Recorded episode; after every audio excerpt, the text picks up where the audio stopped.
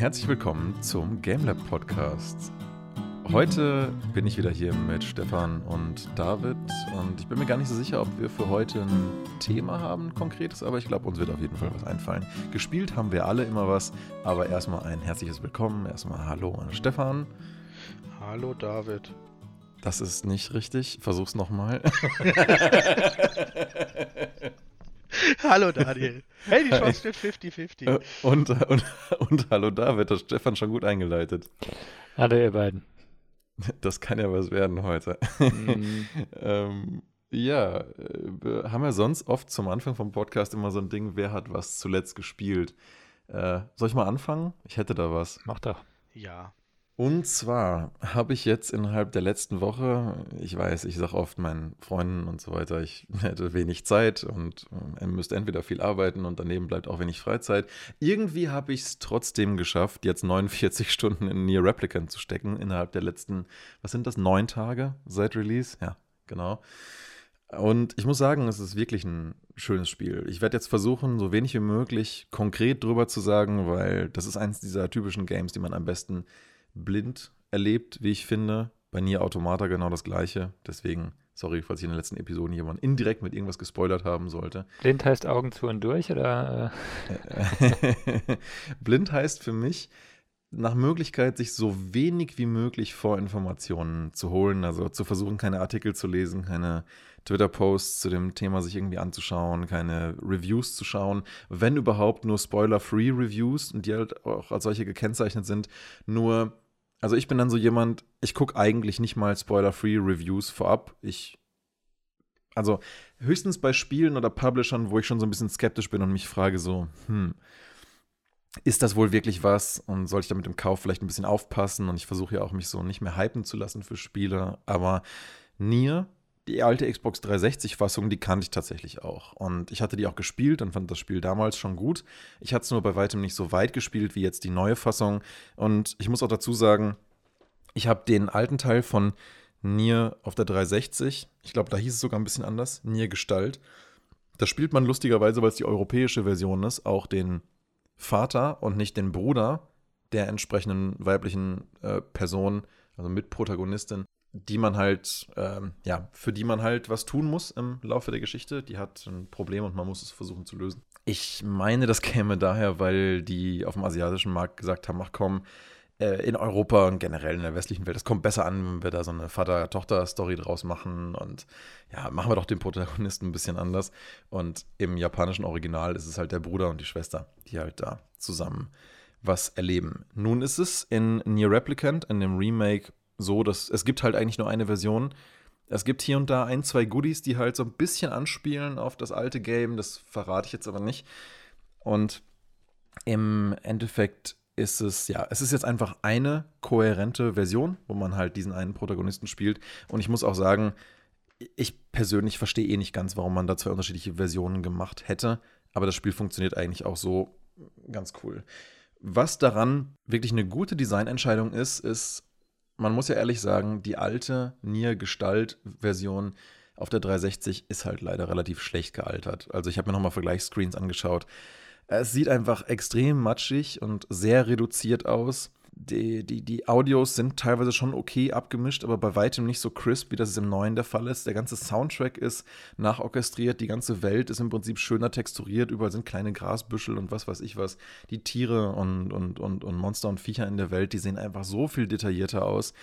Und vor allen Dingen haben sie aber auch das Kampfsystem von Nier Automata ein bisschen mit rübergenommen und gesagt, komm, es wird nicht schaden, das auch ein bisschen mit zu optimieren. Und das sieht man ja eher seltener in Remakes. Also meistens werden ja Dinge einfach visuell revamped oder wie bei Shadow of the Colossus, da siehst du halt vielleicht mal eine leichte, äh, einfache Machung der Steuerung, aber im Prinzip ist die Steuerung die gleiche.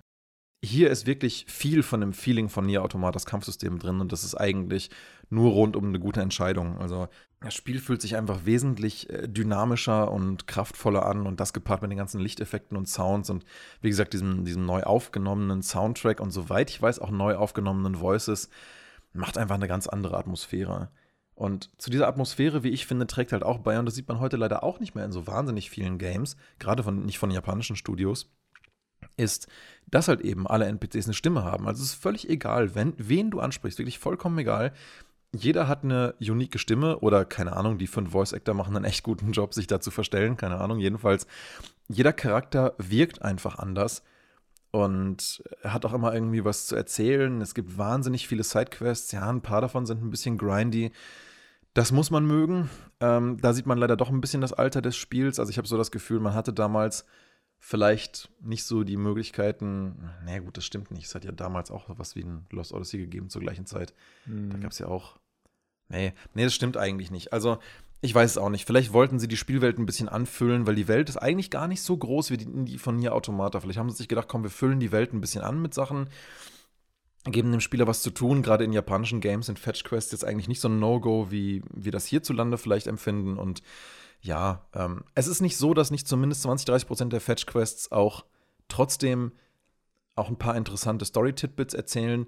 Die sind nur bei weitem nicht so zusammengewoben mit der Main Story, wie das bei Automata der Fall ist. Und auch bei weitem nicht so konzentriert. Also, was Nier Replicant da eher tut, ist durch die Sidequests halt ein Bild von den verschiedenen Side-Charakteren zu entwickeln, dass du einfach mehr ein Gefühl für die Welt und die Menschen, die in ihr leben, bekommst. Während Nier Automata mehr oder weniger so mit jeder Sidequest versucht, der Main Story immer ein bisschen was anzufügen, damit du auch das Gefühl hast, hey, wenn ich die Sidequests spiele, verstehe ich die Main Story irgendwie besser. Und hier ist es mehr so Sidequests für eine atmosphärische Anreicherung der Welt. Und das soll aber nicht heißen, dass die deswegen irgendwie nur Beiwerk sind oder schlecht, weil ein Großteil dieser Sidequest-Stories sind wirklich emotional auch schön erzählt. Also mit einer, ja, wie soll man das beschreiben, ohne irgendwas zu spoilern? Also es sind, es sind viel tragische Dinge dabei, aber auch viel hoffnungsvolle Dinge, aber überwiegend, ja, schon überwiegend tragische Dinge, aber es sind alles Sachen, die, die wirken halt nicht so gamey, die wirken halt wie echte menschliche Erlebnisse und auch das, was man als Spieler dabei mittransportiert bekommt, gibt einem auf jeden Fall was mit. Also das spielt so ein bisschen rein in das, was ich letzte Woche sagte, für wie ein Game eigentlich sein muss, damit man es mir gut empfehlen kann. Und das ist hier definitiv auch dieses Kriterium, muss, wir was, muss mir was mitgeben können, damit ich das Gefühl habe, da habe ich auch irgendwie ein halbes Jahr später noch was davon, weil mir das irgendeine Frage gestellt hat, die ich mir dann selber versucht habe zu beantworten, wo dann einfach ein bisschen mehr bleibt als nur das Spiel an sich. Und das ist für mich auch so ein bisschen die Essenz dieses Games. Es geht halt eigentlich darum, was der Spieler dabei empfindet und teilweise auch was für Entscheidungen er trifft. Auch wenn sie vielleicht für die jeweilige Sidequest, für das reine Spielfortkommen an sich keine richtige Relevanz haben, aber ich kann mal versuchen, das an einem Beispiel zu beschreiben. Es gibt eine Quest. Ach nee, eigentlich ist das ein Spoiler. Nein, nein, nein, ich lasse das. Ich lass das. es gibt jedenfalls eine Sache. Am Ende kannst du was entscheiden und egal, was du entscheidest, beides fühlt sich wie die falsche Entscheidung an. Aber du weißt ganz genau, dass du eine von beiden treffen musst. Denn irgendwas muss halt entschieden werden. Und zwar nicht, weil das Game das will, sondern weil diese Person, für die du es entscheidest, halt irgendeine Entscheidung verdient und einfach braucht in dem Moment. Und das zieht halt wieder eine andere Entscheidung nach sich, die andere Leute beeinflusst. Und auch da merkst du ganz genau, was auch immer du vorher entschieden hast, es gibt auch danach keine Entscheidung, die sich richtig anfühlt. Also musst du selber irgendwie abwägen, was tue ich jetzt. Und egal was du in diesem Zwei-Entscheidungskontext tust, nichts davon wird sich nachher so hundertprozentig richtig anfühlen. Und es hat aber eigentlich auch keine Konsequenz für das Spiel, wenn man dann mal neu lädt und probiert, ob es eine Konsequenz gehabt hätte. Aber du als Spieler fühlst dich halt auf eine gewisse Art und Weise währenddessen. Und das ist was, das, das bleibt. Und das führt auch insgesamt dazu, dass Near Replicant insgesamt ein, ich würde mal behaupten, wesentlich, nennen wir es mal freundlich, melancholischeres Spiel wird als Nier Automata. Ich will nicht sagen ziemlicher Downer, aber man sollte für Nier Replicant in einer guten emotionalen Verfassung sein, damit man sich damit in Ruhe auseinandersetzen kann. Manche Leute haben ja schon über Nier Automata gesagt, so, man könnte das auch umtiteln in Depression, The Game. okay. Und ich will jetzt nicht sagen, dass Nier Replicant auch so ist, weil das wird vielleicht ein paar Leute abschrecken, das dann zu spielen, aber ich, ich würde mal, würd mal so sagen, je mehr Lebenserfahrung jemand schon gesammelt hat, desto mehr, äh, desto weniger wundern einen Dinge in Near Replicant über die Natur des Menschen und mit, mit, mit so mehr Events kann man auch umgehen. Und dann ist es halt, ja, dann sind es halt Dinge, die passieren und ja, man entscheidet was, dann lebt man halt damit oder man beschäftigt sich damit, wie auch immer. Ist auf jeden Fall ein schönes Spiel zum Nachdenken und das dachte ich nicht, als ich das erste von insgesamt mehreren Enden erlebt habe. Da war ich noch der Meinung, hm, ja, ist ein nettes Spiel, aber ist bei weitem nicht so tiefgehend wie Nier Automata. Und dann habe ich mal weitergespielt, weil auch hier, wie in Nier Automata, auch wenn es ungefähr nur ein Fünftel so viele Enden gibt wie in Automata, lohnt es sich auf jeden Fall dann nochmal zu spielen. Und nach dem zweiten Ende dachte ich mir spätestens, ui, das, das tut auf eine gute Art und Weise irgendwie schon weh. und dann habe ich noch ein Ende gespielt und dachte mir so, ah, okay, jetzt wird mir nicht ziemlich klar, dass es da noch eins geben muss. Und ich habe so ein bisschen den Eindruck, es gibt noch ein fünftes. Auch wenn das vielleicht manche Leute nicht zwingend erleben werden. Und ich war mir bis vor kurzem auch ziemlich sicher, dass es kein fünftes Ende geben würde. Also auch hier wie bei Nier Automata die Empfehlung, wenn ihr denkt, alles ist vorbei, jetzt ist wirklich Ende und das Game sagt mir quasi auch, so, jetzt ist, ähm, das war's, so durch die Blume, wird man dann selber merken, was ich damit meine. Ähm, dann trotzdem nochmal spielen, würde ich sagen. Und ich glaube, da kommt noch was. Dabei belasse ich es jetzt aber erstmal. Also insgesamt muss ich sagen, ein, für mich schon ein sehr, sehr positives Zwischenfazit, jetzt nach knapp 50 Stunden Spielzeit. Wirklich ein emotionales Erlebnis, für das man aber ready sein muss, mit einem sehr coolen modernisierten Kampfsystem, einer wahnsinnig tollen Optik, muss ich sagen, für ein reines Remake. Also klar gibt es hübschere Spiele, aber es, es passt zur Atmosphäre. Es ändert sich nichts großartig im Vergleich zum alten Game, atmosphärisch oder ästhetisch. Mit einem Soundtrack, der Wow. Also, als ich im Vorfeld, das ist das Einzige, worüber ich mich manchmal spoilere, mir manchmal so einen Soundtrack vorab ein bisschen anzuhören. Als ich mir den vorab angehört habe, die paar Tracks, die sie released hatten, dachte ich mir schon so, wow, das Ding, äh, das Ding hat aber echt an Atmosphäre zugewonnen. Also einfach allein schon, weil auch Amy Evans, die ja sich, glaube auch die Sprache, in der das Ganze gesungen wird, der Soundtrack ist ja alles so eine abstrakte Sprache, selber ausgedacht hat und dadurch hast du halt als Sänger auch eine ganz andere Möglichkeit, Emotionen zu transportieren, wenn du die ganzen Silben mehr oder weniger aussuchen kannst aus einer eigenen fiktiven Sprache und und wenn das, das alles nochmal neu nachorchestriert wird, es ist wirklich, es ist wirklich schön. Also ich kann es zum aktuellen Zeitpunkt sehr empfehlen und ich bin gespannt, was da noch mein finales Fazit zu sein wird. Ich glaube aber, es wird sich nicht wahnsinnig groß unterscheiden. Jedenfalls aber eine klare Empfehlung zum Abschluss. Nicht nur ein Ende erleben, denn danach war meine Impression so ein bisschen, hm, naja, da ist Automata aber deutlich besser. Jetzt bin ich mir da gar nicht mehr so sicher. Also ich bin immer noch der Meinung, Automata ist besser, aber gucken wir mal, was die letzten ein oder zwei Enden noch bringen. Bin ich mal gespannt, ob es nicht doch noch mehr Enden gibt, die du findest. Wie ist das denn für dich? Also für mich ist dieses verschiedene Enden, ist, ist, ich finde es eigentlich sehr interessant. Ähm, ich habe aber bis auf ganz, ganz wenige Beispiele nie den Drang, das Spiel nochmal zu spielen direkt. Weil es immer eigentlich heißt, okay, also, okay, wenn ich jetzt irgendwie den letzten Save mache und ich spiele die letzten letzte Stunde nochmal so okay. Mhm. Aber wenn ich, sage ich mal, früh, also eigentlich das ganze Spiel nochmal spielen will, dann denke ich immer, hm, das lohnt sich für mich eigentlich nicht. Mhm. Ähm, das hat sich jetzt für mich so angehört, als es für dich ganz anders ist. Da hilft das Game glücklicherweise ein bisschen bei. Also wenn du das erste Ende abschließt, dann gibt es dir auch ein bisschen einen Tipp, mhm. dass da noch was kommen könnte mhm. und unter welchen Bedingungen dieses Ende, wie wo ein neues Ende dann möglicherweise auftritt. Mhm. Was noch dabei hilft, ist, ich, muss irgendwie versuchen, das nicht zu spoilern, aber du musst nicht das gesamte Game nochmal spielen. Okay. Also, und das, was du dann nochmal spielen musst, beschränkt sich meiner Meinung nach auf etwas, was du, wenn du richtig, richtig flott bist und alles vollkommen durchrusht, man prinzipiell in zwei Stunden schaffen kann. Mhm. Okay. Also es ist nicht so, dass man für nur eine 50 Stunden nochmal 20 spielen muss, um irgendwie das zweite Ende zu sehen und dann nochmal 10, um das dritte Ende zu sehen oder so. Nein, also die kann man relativ zügig erreichen. Was halt ein bisschen länger dauert, wo man sich, glaube ich, auch die Zeit nehmen sollte, ist diese zweite Route. Also die sind halt mit Buchstaben gelabelt. Das erste ist Ending A, das zweite ist Ending B. Und den stärksten Part dieses Games entwickelt es auf dem Weg zu Ending B.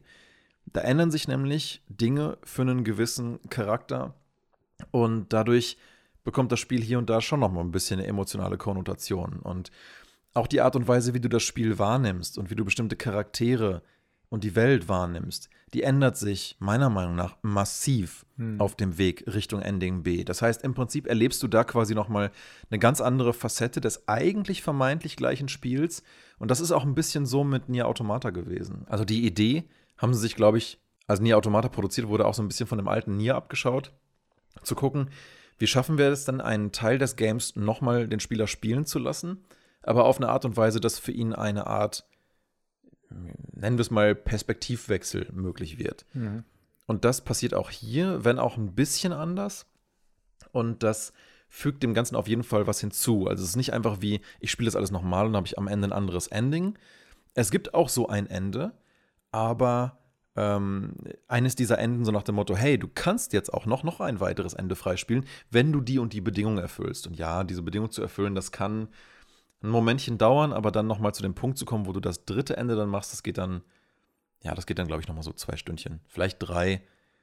Das ist dann echt in Ordnung. Und von dem Punkt kannst du dann das vierte Ende auch relativ schnell erreichen. Aber da bin ich gerade noch dabei. Ich habe mir halt ein bisschen mehr Zeit genommen, weil ich persönlich wollte halt unbedingt gerne wirklich alle Quests fertig machen, also alle Sidequests fertig machen. Mhm. Ich bin dann so jemand, ich will halt dann lieber die 100% bei den Quests stehen haben und es ist mir egal, ob die 100% dann bei den Trophies stehen, denn die, die kannst du eh komplett vergessen, die Trophies. Das ist echt was für Leute, die über 100 Stunden da reinstecken wollen.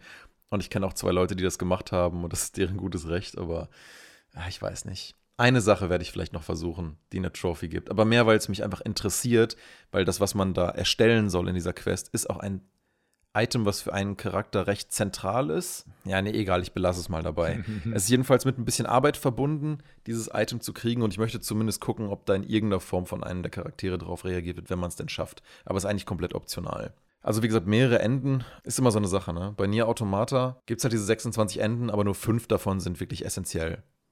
Wahrscheinlich im Prinzip genau das gleiche ähm, wie die ABCDE Enden in in Replicant, vermute ich mal. Der Rest sind halt Spaßenden.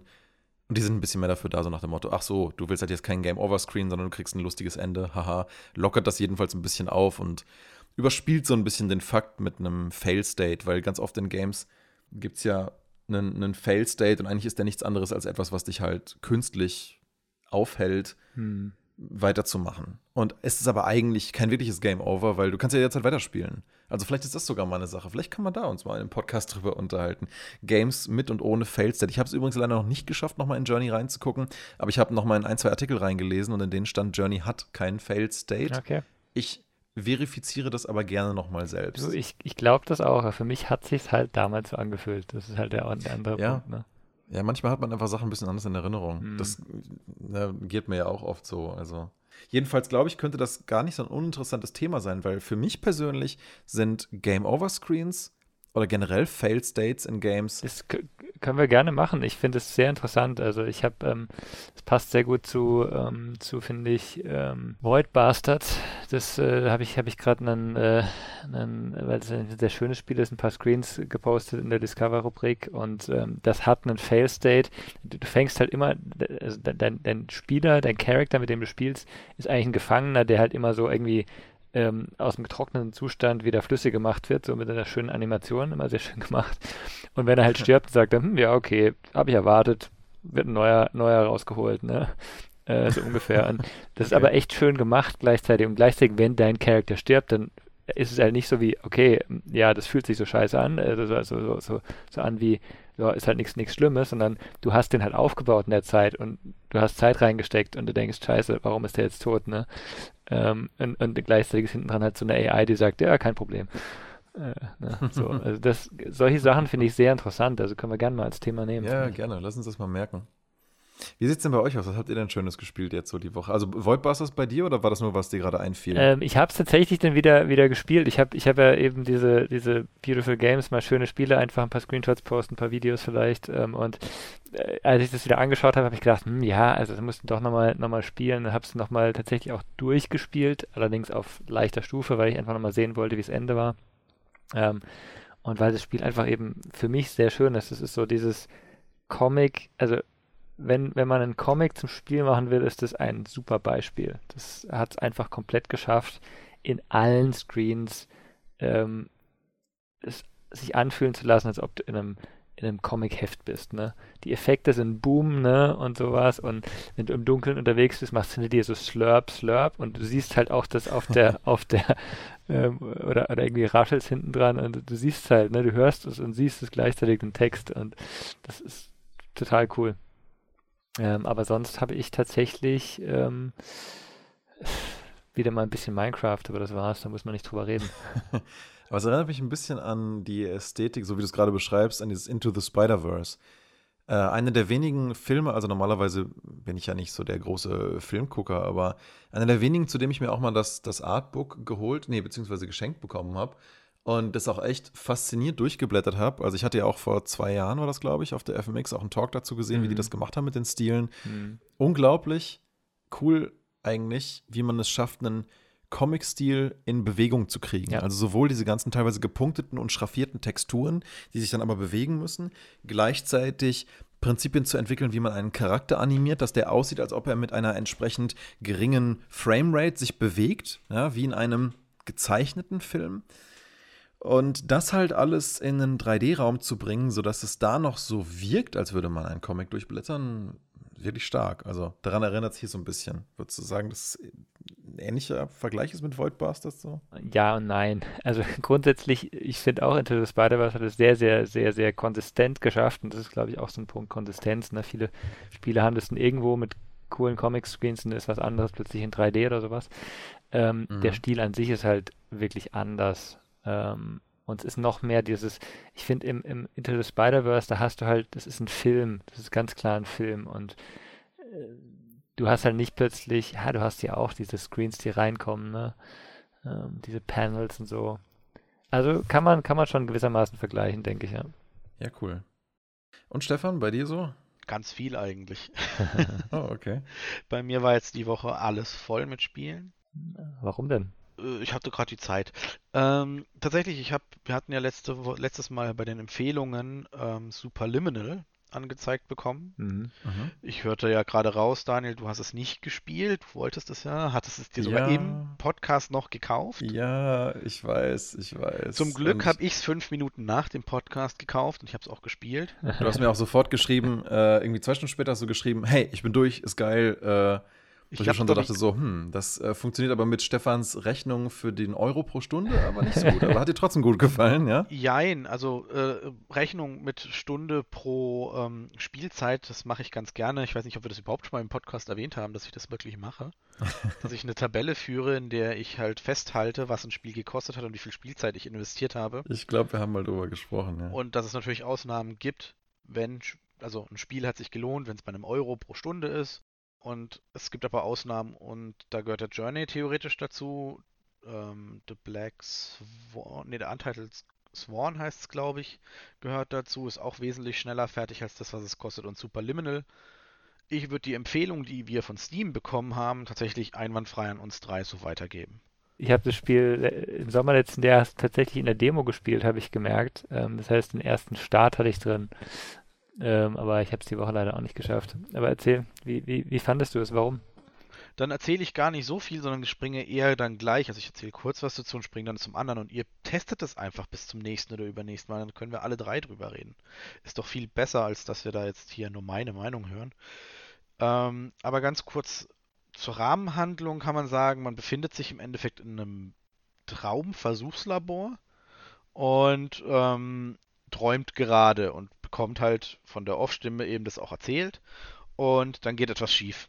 Und du bist da mehr oder weniger dann auf dem Weg dabei, dich rauszuwecken, sage ich jetzt mal. Und musst dazu halt durch deine Welt und oder die, die dir halt erschaffen wurde. Und die ist mit allerlei Rätseln halt quasi gefüllt, die vor allem aber perspektivischer Natur sind. Also du hast wirklich ähm, einen kleinen Würfel vor dir, du hebst ihn hoch, läufst zwei Schritte zurück und er ist so groß wie du. Und musst dann halt versuchen, vorwärts zu kommen. Also äh, es ist nichts Schweres, du kannst im Endeffekt, du hast eigentlich keinen richtigen Fail-State, außer dass du es halt nochmal probieren musst. Aber ich glaube, ich bin nicht einmal gestorben in dem Sinne. Ähm, ein paar Rätsel sind ganz knackig, aber sie sind machbar. Also ich habe es jetzt in zweieinhalb Stunden durchgespielt gehabt und könnte auch noch so Challenges und sowas machen. Also das Spiel ist noch nicht ganz zu Ende, aber die Story ist quasi einmal durch. Ich fand es sehr interessant und dadurch, dass wir The Witness gespielt haben und auch andere Rätselspiele, ähm, würde ich sagen, das passt ganz klar zu euch. Also auch ähm, zum Spielen und Ausprobieren. Mhm. Und das Spiel kann recht viel. Ich glaube, man möchte da auch ab und zu einfach mal um die Ecke denken, wenn man mit dem, was passiert, unzufrieden ist. Aber das sind alles so Sachen, die müsst ihr selber sehen, sonst nehme ich sie euch weg, wenn ich es euch jetzt erzähle. Mhm. Ähm, man erlebt da recht viel und auch wenn man dann so ein bisschen die Off-Stimme, die mit einem ab und zu mal spricht und einem ein bisschen was erzählt, so ein bisschen anhört, dann kriegt man so ein bisschen mit, ah, okay, cool. Oh, okay, das Dach wusste ich gar nicht. Also es hat ein bisschen auch, glaube ich, auch was mit Traum auf psychologischer Ebene zu tun. Also da geht es auch ein bisschen aus dieser Ich bin ein reines Spielschiene raus. Aber das, da ist mein Wissen halt zu halbherzig, als dass ich jetzt sagen würde, das ist so. Da wäre wahrscheinlich, Daniel, deine Meinung schon wahrscheinlich wesentlich fundierter, wenn du das spielst und sagst, klar, Traumdeutung XY. Ist das so ein bisschen, ist das mit dem Narrator und so, ist das so, ein bisschen wie bei The Stanley Parable? Daran habe ich das gerade so ein bisschen erinnert. Ist nicht zufällig von den gleichen Entwicklern, oder? Ich glaube nicht. Nee, also ich würde nicht sagen, also bei The Stanley Parable sagt er dir äh, aktiv, was du tust, während er bei dem Subliminal oder Superliminal doch eher einfach nur erzählt. Also so, ja, und als ich dann diese Stufe des Traums erreicht habe, fiel mir auf, dass das nichts wesentlich viel aussagekräftiger ist als das Was. Und äh, also so quasi. Also er erzählt quasi, was der, also nicht was du erlebst, sondern was der Erschaffer dieser Traumwelt, beziehungsweise dieses Geräts, also der Doktor, der das als allererstes gemacht hat, quasi in diesem Abschnitt für Gedanken hatte, so gefühlt. Also den Eindruck habe ich erhalten. Ob das jetzt wirklich so stimmt, sei jetzt mal dahingestellt, aber dann, dann hast du so, ah, okay. Und das ist jetzt dieser Part des Traumabschnittes. Mhm, mh. ah, ich ich habe es gerade mal nachgeschaut. Pillow Castle Games heißen die und das ist echt nur ein sechsköpfiges Team, spearheaded von einem Games-Studenten, der dann halt einfach so ein paar Leute um sich geschart hat, dann dieses Studio draus gemacht hat und damit dann dieses tatsächlich erste Spiel seines Studios entworfen hat. Deswegen sieht man auf der Pillow Castle Games Seite auch nichts weiter als Screenshots von, ja, eben Superliminal. Und das finde ich schon krass. Also dafür, dass das, dafür, dass das so ein gutes Spiel zu sein scheint, mit so einer innovativen Mechanik auch, und das in so einem kleinen Team ist eigentlich bemerkenswert. Ne? Bin mal echt mal gespannt. Ich hoffe, ich finde diese Woche Zeit zu spielen. Sie haben jetzt auch, habe ich gerade gesehen, vor einiger Zeit auch ein Level-Editor-Update rausgebracht. Also ich glaube, dass wenn man sich da noch ein bisschen mehr mit beschäftigt, ich auch auf meinem Euro pro Stunde lande. weil es ist, also es ist schon viel. Also man sollte auch nicht zu viel in der Steam-Seite rumgucken, weil ein paar Sachen werden einem tatsächlich auch schon ein bisschen angeteased. Mhm. Finde ich ein bisschen schade, aber gut. Macht aber mega Spaß, hat Laune gemacht. War aber nach zweieinhalb Stunden, also es gab auch einen frustrierenden Moment, wo ich gesagt habe, boah, ich bin mal gespannt, wie ihr den löst. Deswegen war ich eigentlich so dieses, spielt es, spielt es jetzt. Ich will nämlich heute darüber reden, wie ihr das gelöst habt. Und ob ihr den Kniff kapiert habt, der da ist. Okay. Mm, weil da habe ich ewig gebraucht bei einer Stelle, wo mir dachte, das ist doch nicht dein Ernst.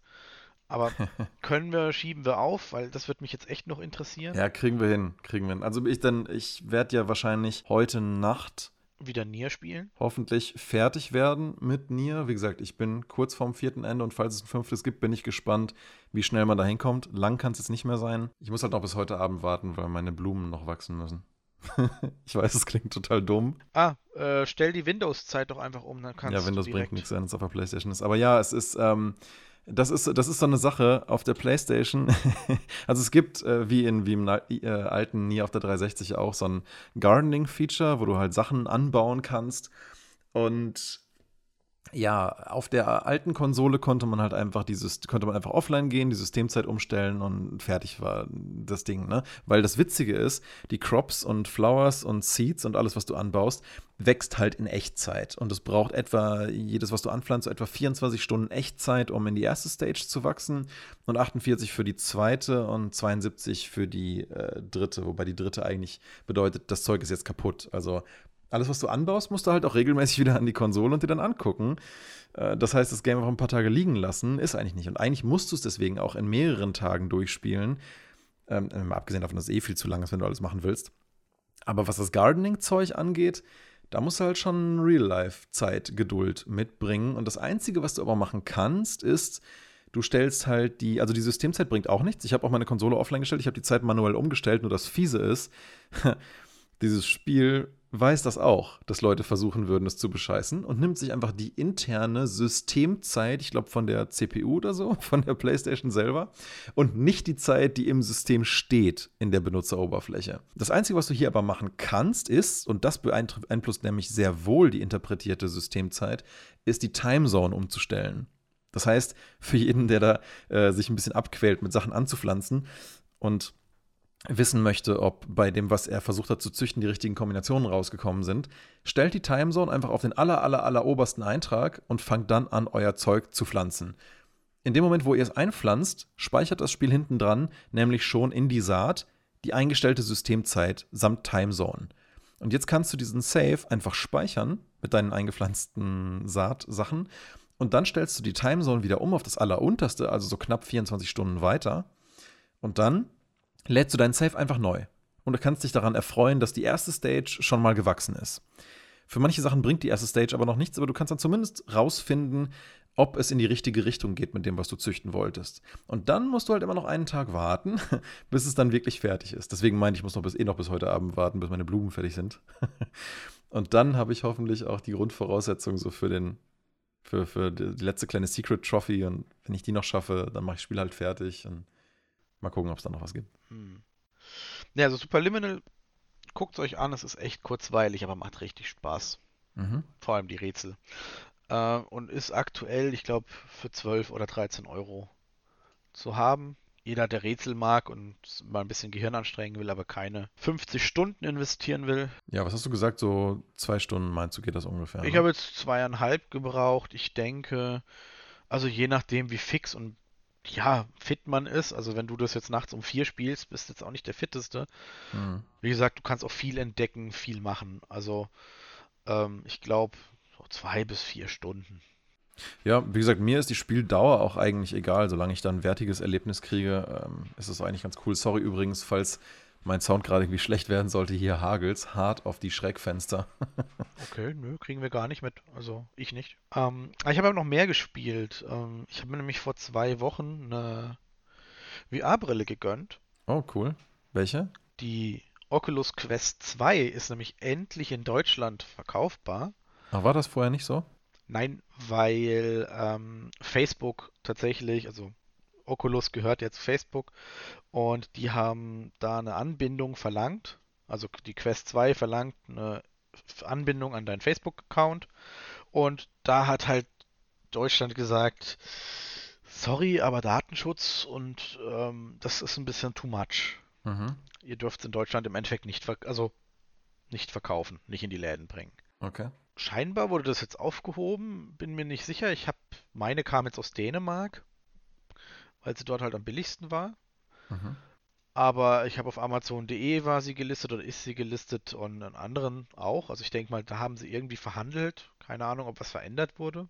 Und habe die für eigentlich fast einen Schnapper, würde ich jetzt sagen, gekriegt. Hat sich gekostet, die? Sie kostete, glaube ich, 490 regulär. Das finde ich aber schon ziemlich günstig für ein VR-Headset mittlerweile, oder? Für ein gutes vor allem. Ja, ja. Und ich habe 360 bezahlt. Mhm und hatte auf PayPal noch so 100 Euro Spielgeld. Also Geld, das ich einfach ausgeben kann. Und dementsprechend war es so, hm, okay, 260 Euro für eine VR-Brille, die ich da jetzt wirklich, hm, ja, warum nicht? Ich meine, ich probiere sie mal aus. Ja, ich würde gerade sagen, so um die 350, 360 finde ich einen Preis, den kann man eigentlich, also den kann man guten Gewissens mal ausgeben für so eine Hardware. Es ist jetzt auch nicht mehr in einem Bereich, wo es für den Normalverbraucher unleistbar ist. Also, ja. Die ist jetzt kabellos, oder? Äh, das ist jetzt kabellos. Ich habe mir für ähm, 20 Euro Original kostet das Link-Kabel 80 Euro von Oculus. Es gibt aber auf Amazon günstigere Alternativen, habe ich mir eins geholt. Mhm. Damit kannst du die Quest an deinen Rechner anschließen und äh, mit Steam verbinden. Okay. Und das war auch eins der ersten Sachen, die ich gemacht habe. Eigentlich, ich wollte die, also die Quest 2 ist halt deswegen so attraktiv, weil es halt tatsächlich die echt gute Hardware drin ist auch wenn es ein kabelgebundenes, äh, kabelgebundene VR-Brille ist, würde ich jetzt sagen, ähm, kommt die Quest 2 natürlich nicht jetzt an die Steam, an die Index ran. Aber ich glaube, zwischen Quest 2 und Index ist nicht viel, was noch besser ist. Also gibt es nicht viele Produkte, die gerade für den Preis bessere Leistung bringen. Und ich hatte dann das Glück, dass der David ganz viele VR-Spiele hat, die ich ausprobieren darf. Ich habe dann tatsächlich jetzt in die letzte Woche ziemlich viel also ausprobiert. Ich habe mir sie vor allem gekauft, weil ich dachte, okay, ich bin faul, ich spiele gerne und ich muss Sport machen. Und ich hatte eigentlich schon gesehen, so bei Videos Beat Saber und so, kann ein vollwertiges ähm, Fitness-Session, natürlich ohne Gewichte, sondern eher so ein Step-Ding, ersetzen. Ja, so ein Ausdauerding, ja. Genau, so ein Ausdauer kann das komplett ersetzen.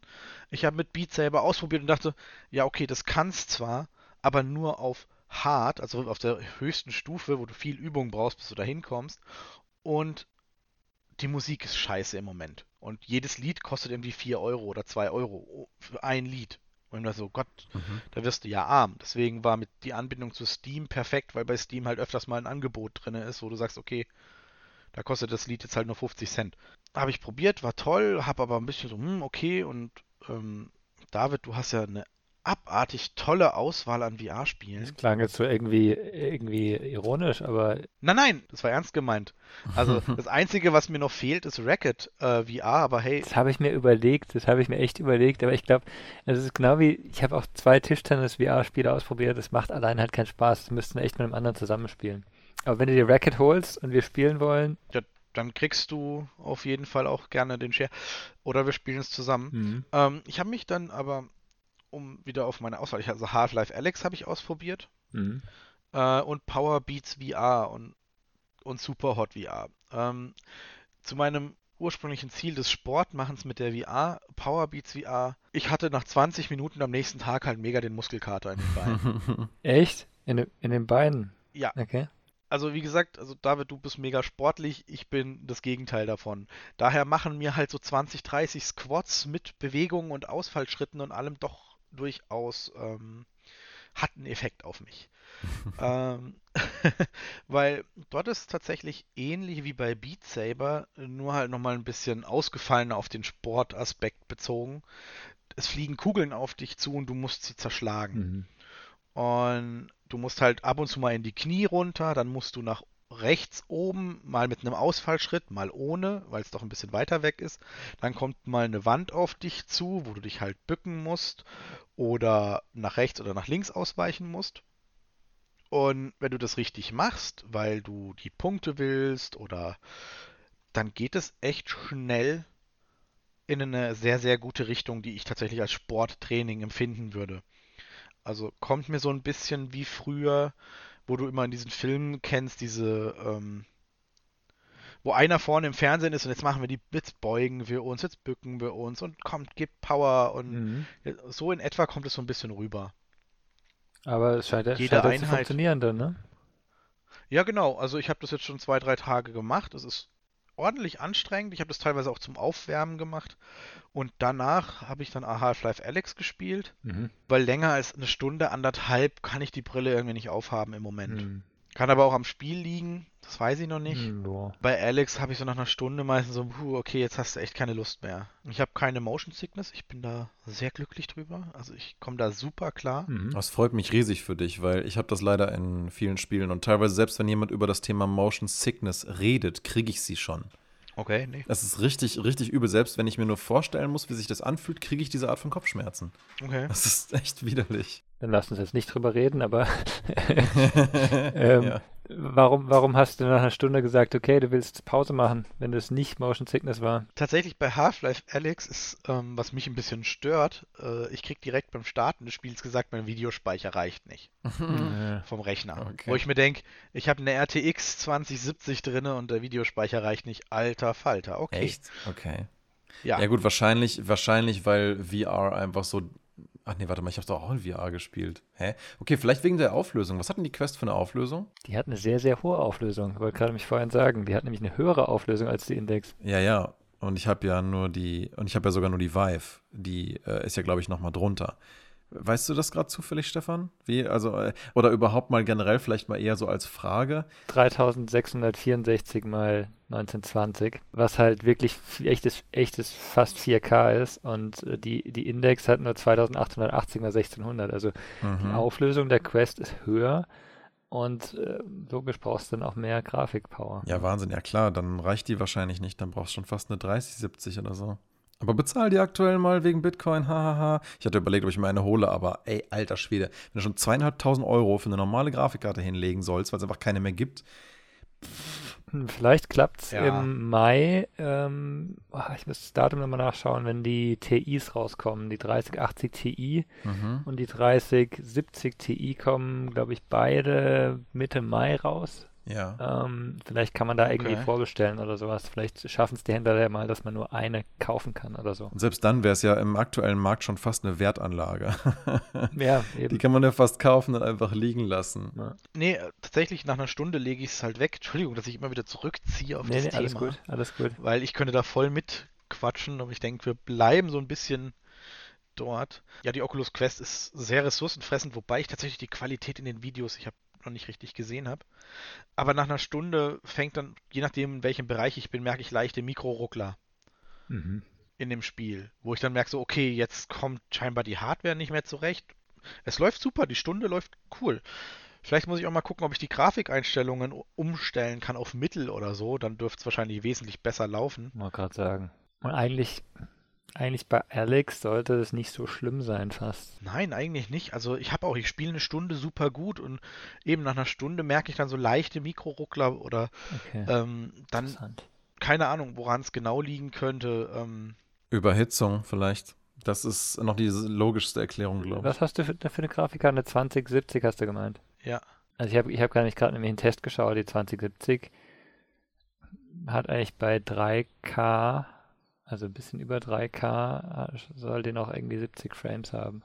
Das Problem ist nur, 70 Frames ist für VR, wie ich finde, ähm, nicht so wahnsinnig gut. Mal abgesehen davon, ist das ein Test auf einem Single-Monitor, Ja. den du gerade äh, genannt hast, David? Ja, genau. Das ist, das ist, äh, wenn es das ist, ist auch noch so ein Problem. Das heißt, 70 Frames äh, auf einem Monitor bedeutet 35 pro Auge. Das macht schon richtig hart Kopfschmerzen. Also das ideale Setting, was du haben kannst, ist Wieso, wieso teilst du es durch, durch zwei? Naja, wenn die, ähm, es müssen ja zwei verschiedene Kameraperspektiven die ganze Zeit gerendert werden, damit du halt überhaupt Ja, ja, aber die, die Auflösung, die ich vorhin gesagt habe, ist ja die für den beiden zusammen. Ach so, okay. Ich dachte, du meintest pro Auge. Ist nicht, okay. nicht pro Auge. Nee, nee, pro Auge ist, ist nicht. Okay, ja, das ist, dann, dann geht das noch. Wobei ich finde, richtig angenehm ist VR eigentlich erst bei 90 FPS. Es geht halt, finde ich, um die Bildwiederholungsfrequenz. Ich glaube, die Framerate, wenn die nicht der Bildwiederholungsfrequenz entspricht, dann hast du ein Problem. Und die ist halt bei 90 bei der Quest 2, glaube ich. Ja, nicht nur das, was ich finde, was mir immer sofort Kopfschmerzen macht, ist äh, eigentlich, ich finde es nicht mal so schlimm, wenn es ein bisschen ruckelt für einen Moment. Was mir am allerschlimmsten Kopfschmerzen macht, ist, wenn das Tracking mal für eine Zehntelsekunde nicht ganz perfekt ist. Hm. Also wenn plötzlich mein Kopf ganz kurz an einer etwas anderen Position ist und sei es auch nur 10 Zentimeter verschoben oder die Hand, die ich vor mir sehe, plötzlich durch die Gegend backt oder so, das macht mir tatsächlich innerhalb weniger Sekunden macht mir das richtig Übelkeit. Hm. krass, das heißt, du hast im Endeffekt, äh, ist VR für dich aktuell noch echt ein Problemkind. Na, das Ding ist, ich bräuchte ein Setup mit 90 Frames pro Sekunde pro Auge plus absolut perfektes, smoothes Tracking ohne Unterbrechung ähm, plus eine sehr hohe Auflösung, um halt nicht das Gefühl zu haben, ich kann die Pixel nicht richtig identifizieren, die ich vor mir sehe, was dann auch wieder schon äh, Kopfschmerzen macht. Ja. Also eigentlich bräuchte ich das ab, ich bräuchte eigentlich das, das absolut perfekte technische Setup, um es überhaupt genießen zu können, weil jeder, jedes kleine Hiccup, jedes kleine technische Hiccup macht mir sofort Kopfschmerzen ohne Ende. Es ist echt ärgerlich. Krass. Das Beste, wo ich am besten mit zurechtkam, war lustigerweise die PlayStation VR. Hm. Weil ich fand das sowohl von der Displaytechnik, die Pixel halt auf eine Art und Weise ineinander verschwimmen, wo es nicht so unangenehm ist wie bei der Vive. Das Tracking ist sehr präzise, trotz der, ich sag mal vergleichsweise technisch gesehen, alten Kamera der PlayStation 4. Und selbst mit den Move-Controllern, das fand ich echt in Ordnung. Das Einzige, wo mir da richtig schlecht geworden ist, ist halt eben bei Here They Lie, wo sich dieser eine Korridor so rumtransformiert hat, dass ich das Gefühl hatte, ich weiß nicht, wo ich stehe. Und boah, mir war vier Stunden, ich habe mir vier Stunden hinlegen müssen. Mir war, oh Gott, wenn ich nur dran denke, wird mir schon wieder kotzübel. Nee, lassen wir das. nee, wirklich, es ist ganz komisch. Mein Körper hat so eine Abwehrreaktion dagegen entwickelt, gegen diese VR-Sickness, dass er mir sofort was davon induziert, wenn ich nur drüber rede, so nach dem Motto, das machst du nicht nochmal. Krass, okay. Ja. Also, was ich sagen kann, ist eben, sobald ich, dann sage ich halt einfach für mich, okay, es macht keinen Sinn, ein ruckliges Spiel, also, oder ansatzweise ruckliges Spiel zu spielen. Ich höre jetzt halt für heute oder für ein paar Stunden auf. Hm, ja, klar. Aber solche Probleme, eben, ich kann eine Stunde spielen. Superhot VR habe ich nach einer Stunde einfach aufgehört, weil ich gemerkt habe, okay, jetzt habe ich gerade genug davon. Also jetzt habe ich gerade einfach, jetzt brauche ich mal eine Pause. Das ist vielleicht einfach von mir intern. Also ich hatte jetzt noch keinerlei Motion Sickness. Ich hatte tatsächlich noch keine Tracking-Probleme. Und was mir positiv aufgefallen ist, wo ich aber sehr langsam reagiert habe, was ich mir noch angucken muss, die Quest hatte mir einmal angeboten, ein Hand-Tracking mhm. zu machen. Ja.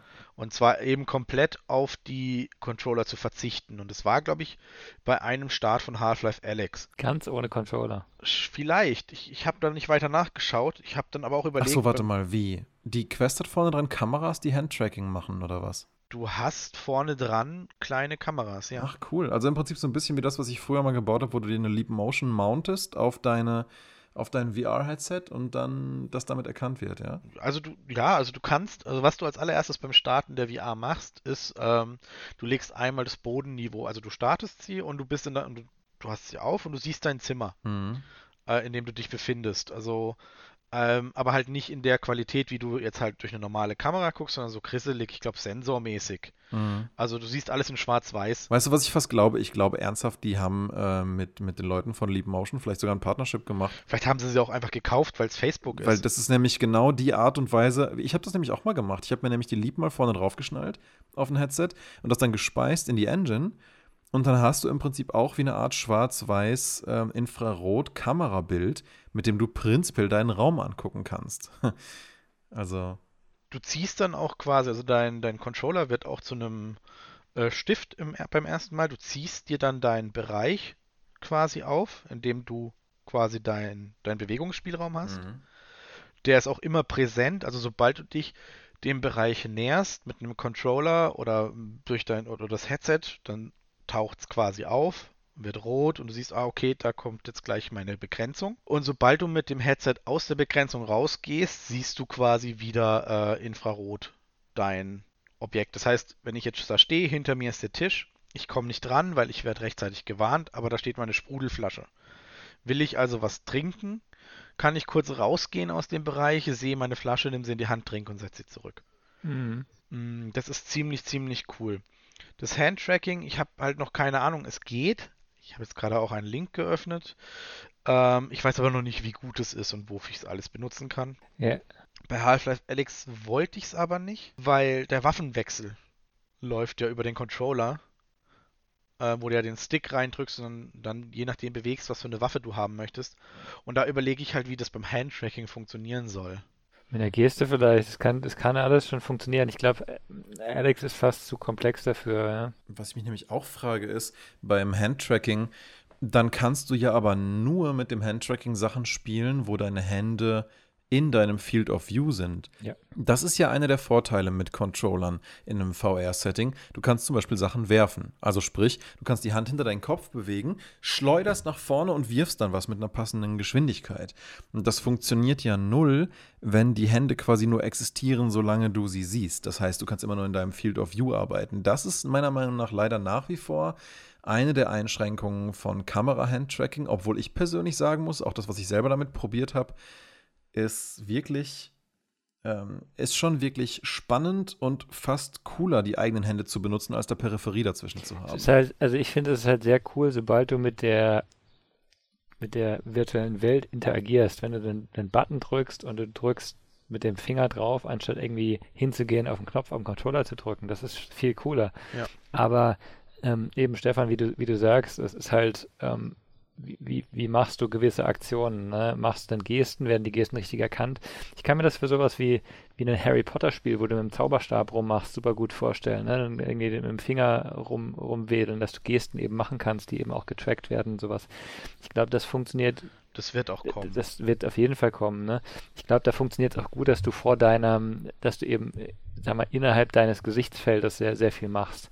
Ähm, die, das Beispiel mit dem Werfen, ja, muss man ja nicht unbedingt machen, wirfst halt wie eine Frisbee oder sowas. Dann geht es auch vor den, ja. vor der Brust, sag ich mal, ist das ja eher dieser, dieser Bereich. Mhm. Also auf jeden Fall sehr cool. Ich, eben, ich habe vorhin auch einen, einen Link reingepastet, den ich neulich gefunden hatte, ähm, die, die Woche ähm, wo es halt eben um Handtracking mit der Quest 2 geht. Ähm, und, die sagen halt, das, das sieht erstmal alles sehr, ähm, sehr komisch aus, weil die halt so, du streichst halt über irgendwelche, ähm, über irgendwelche Objekte drüber. ähm, und sowas. Also, aber auf jeden Fall sehr cool, wenn das, wenn alles, was da geht, ist sehr cool, finde ich. Ähm, der, der Controller von der Quest selber hat aber keine, keine Tracking-Funktion, oder? Wie meinst du? Naja, der, der Knuckles-Controller, der hat ja sozusagen integriert eine, eine Hand-Tracking-Funktion. Da kannst du ja die Hand aufmachen und er trackt dir die einzelnen Finger. Das heißt, du hast den Controller an Hm, und gleichzeitig kannst du aber auch mit den Fingern jetzt auf was zeigen oder wenn du einen Zeigefinger machst, kannst du praktisch mit dem Zeigefinger auf einen Button drücken, zum Beispiel. Nee, ich glaube, das hat sie nicht. Ja. Das Ja. hat er nicht. Wie gesagt, ich habe beim Alex jetzt auch noch nicht so. Das sind ein paar Sachen, wo ich mir immer dachte, okay, ah ja, na gut, machen wir. Oder äh, ich muss jetzt auch ein paar Mal laden wegen dem, wegen den Zielen. Und können wir mal drüber reden? Ihr habt Alex gespielt. Was für eine scheiß Weiterentwicklung ist es bitte bei der Pistole, dass du ein neues Visier kriegst, das schlechter ist als das alte? Hä? Ja, wie meinst du das? Naja, du in den ersten zwei, drei Stunden, du hast die Pistole und du sammelst ja die ganze Zeit diese Aufbesserungen auf und ich fand Kimme und Korn super. Du hast gezielt und geschossen, hat super Mhm. funktioniert. Als nächstes Ja. bekommst du so zwei Kreise drauf Und dann trifft man nicht mehr. und dann triffst du nicht mehr. Was soll denn Ja. das? Was ist denn das Das, bitte für eine habe ich, das hab ich auch nicht ganz verstanden. Hättest du nicht einfach einen Red Dot Laser getan?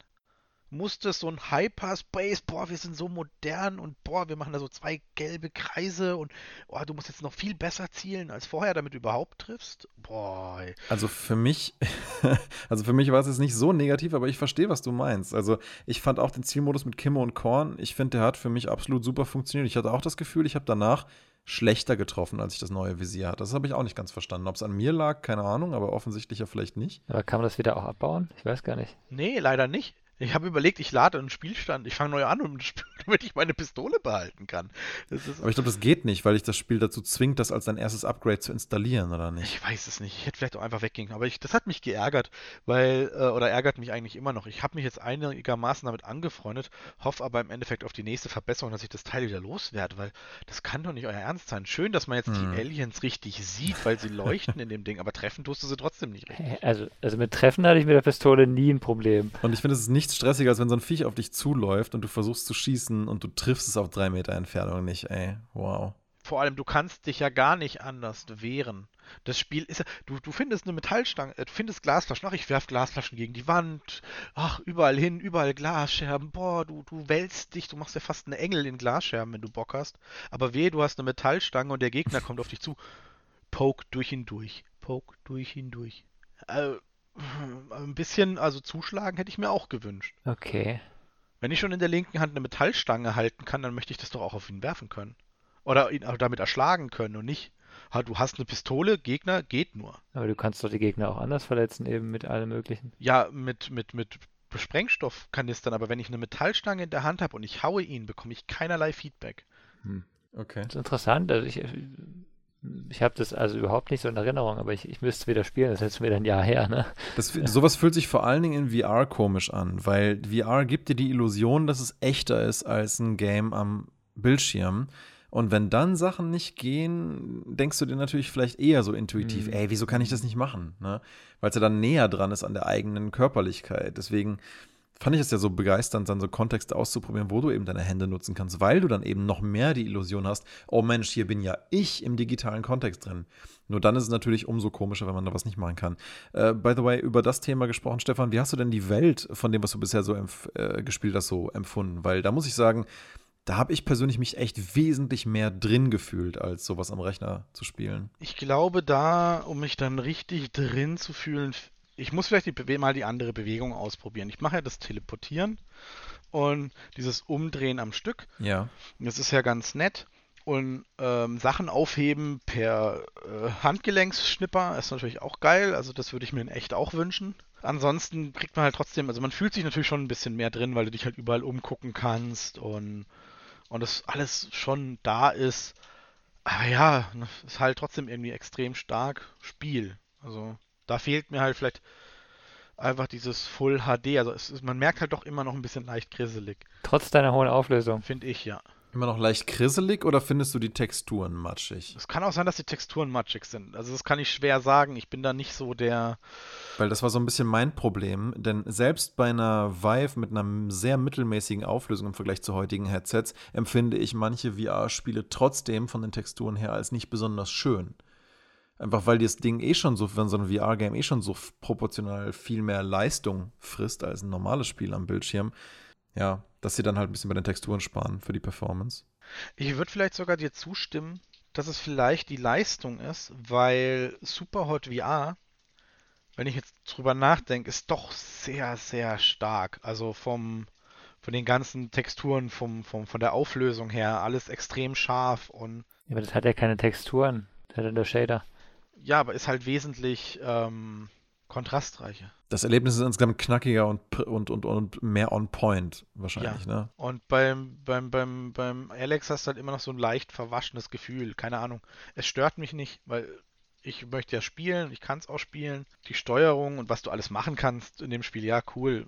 Schon, sie geben einem schon sehr, sehr, sehr viel. Also, das muss man sagen. Und das ist natürlich das erste seiner Art, glaube ich, war, dass es so viele Möglichkeiten in einem VR-Spiel bietet, ist super. Nee, ist nicht das erste.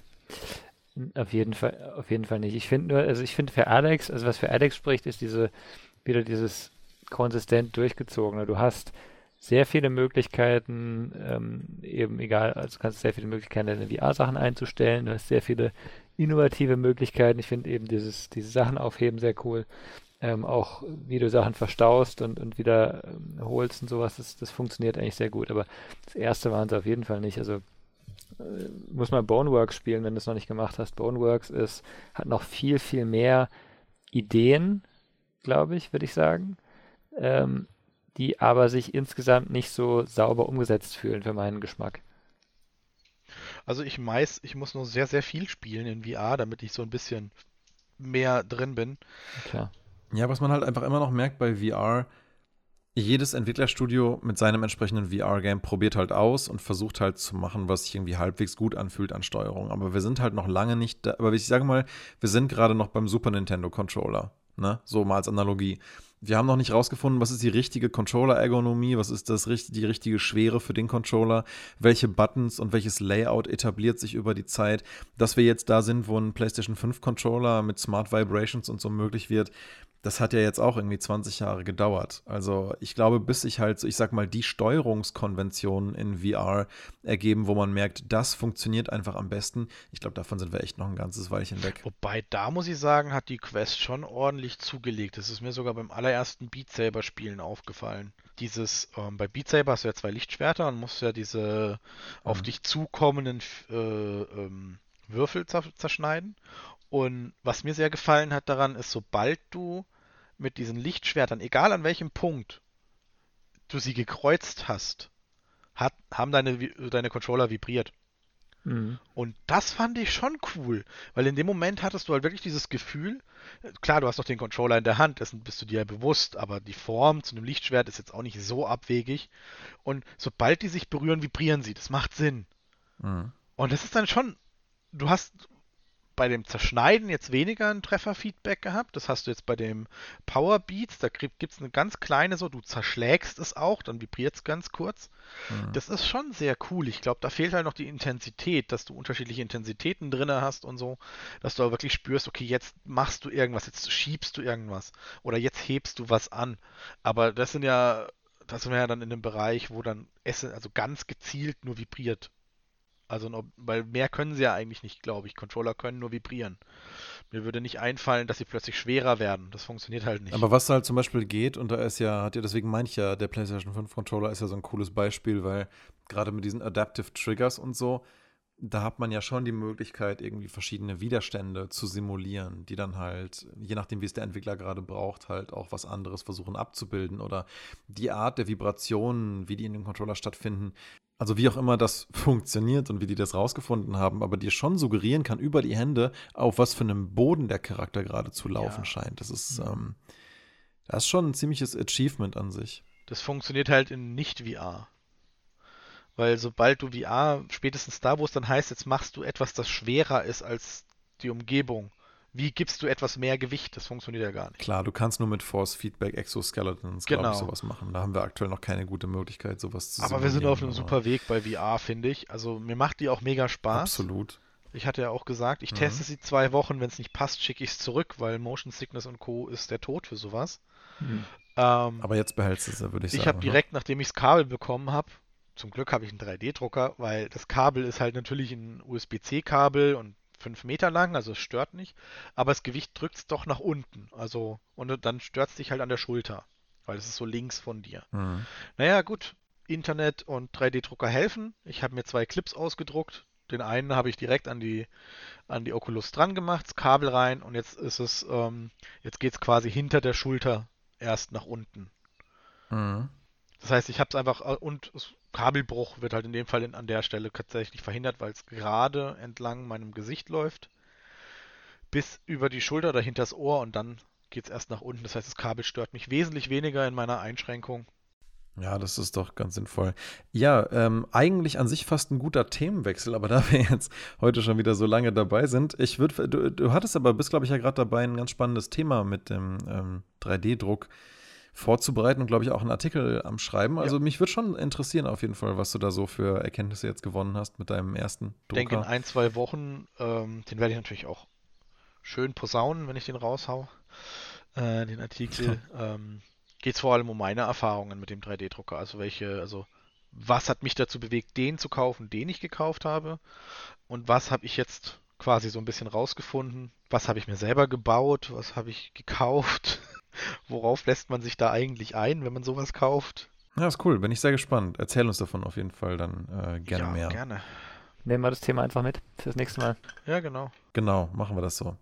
Äh, und dann bin ich bis dahin hoffentlich auch so weit, dass ich mich ein bisschen, also natürlich immer noch vage, soweit es geht, aber vielleicht nochmal final zu Near Replicant äh, äußern kann, ob man sich das äh, jetzt dann kaufen sollte, ob sich das lohnt. Aber gut, ich meine, die Empfehlung ist ja eigentlich, die Empfehlung ist ja eigentlich klar. Also ich glaube, das kann man guten Gewissen sich holen. Ich bin nur mal gespannt, was am Ende dann noch da bleibt, wenn es dann mal ganz fertig ist. Und Superliminal, ich werde mal schauen, ob ich auch dazu komme. Weil auch das klang ja sehr spannend, so wie Stefan uns das ja hier erzählt hatte. Mhm. Vor allem wäre es halt von Steam uns allen empfohlen worden. Also das wäre der erste Hit ja. bei uns allen dreien. Also Und ich glaube auch mir gefällt das. Okay, ich, ich schreibe es mir mal auf den, auf den Kalender. Ich gucke mal rein. Okay. Okay, ja, dann äh, schön. Vielen Dank euch wieder und dann würde ich sagen, bis zum nächsten Mal. Bis, bis dann. Mal. Ciao. Bis dann. Tschüss. Ciao.